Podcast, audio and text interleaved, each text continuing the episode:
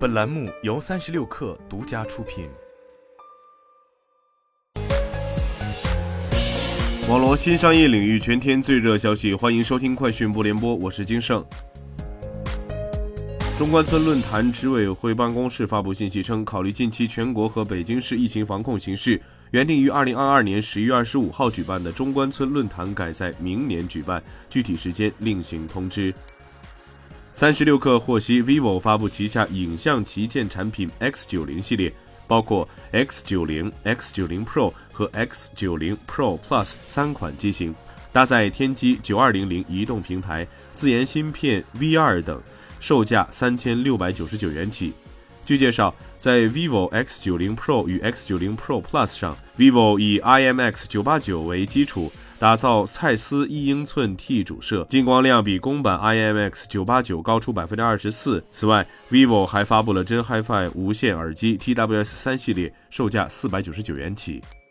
阿里于近日小范围上线一款名为 Bibi 的游戏社区 App，通过体验，该产品是一款游戏内容社区。在 Bibi 中，用户可以查看平台推荐的游戏动态，包括测评、爆料、攻略等内容，还可以在话题广场中找到热门的内容。此外，Bibi 也支持用户发布自己的游戏动态。通用汽车中国宣布，将于2025年底前在中国市场推出超过15款基于奥特能平台的电动车型，并于明年推出全新软件平台，全面加速推进电动化与智能网联化。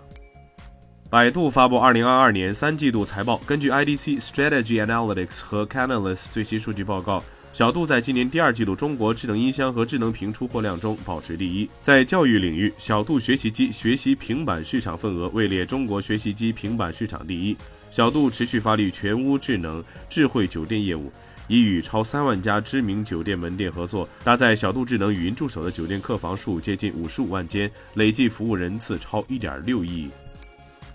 有媒体报道称，在经历过两次促销后，特斯拉的订单增量仍不及预期，会在年底前推出新的降价手段促进销量。对此，特斯拉方面回应称，消息不实。据《华尔街日报》今天报道，法拉第未来周一晚间在一份监管公告中称，其 FF 九一电动汽车的首批交付时间不确定，预计不会在2022年发生。此前，法拉第未来曾将这款跨界车的交付时间定在今年年底。该公司在周一的公告中表示，FF91 的开卖仍受制于各种条件，其中许多条件是法拉第未来无法控制的，包括额外融资的时间、规模和可获得性。以上就是今天的全部内容，咱们明儿见。